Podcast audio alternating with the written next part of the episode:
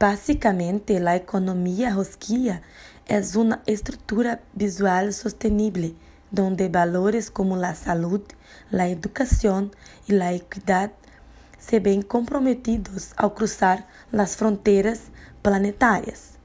También, el objetivo principal del nuevo modelo es redefinir el problema econômico e definir novos objetivos.